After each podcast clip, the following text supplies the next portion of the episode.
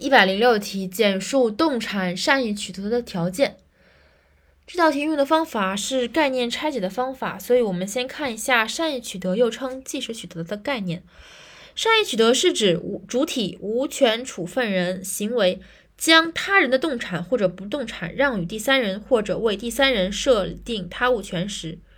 内容概括：如果第三人在取得该物动产或者不动产的物权时，系出于善意且符合其他条件，善意和其他条件，即取得该结果，即取即取得该动产或者不动产的所有权或者他物权的定性制度。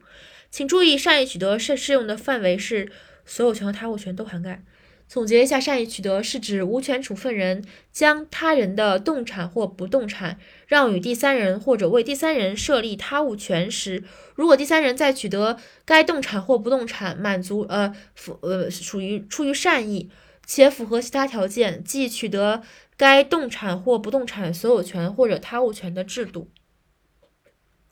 然后它的这个五点条件，五点条件当中。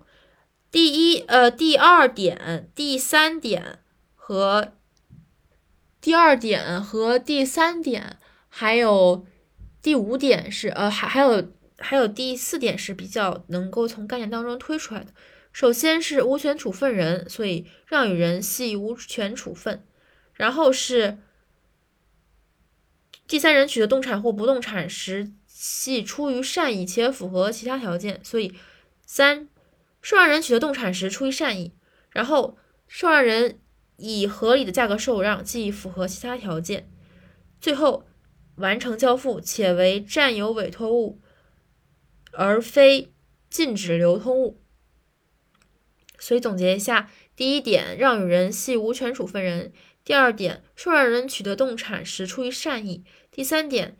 受让人以合理的价格受让；第四点。已经完成交付。第五点，标的物须为占有委托物，而非禁止流通物。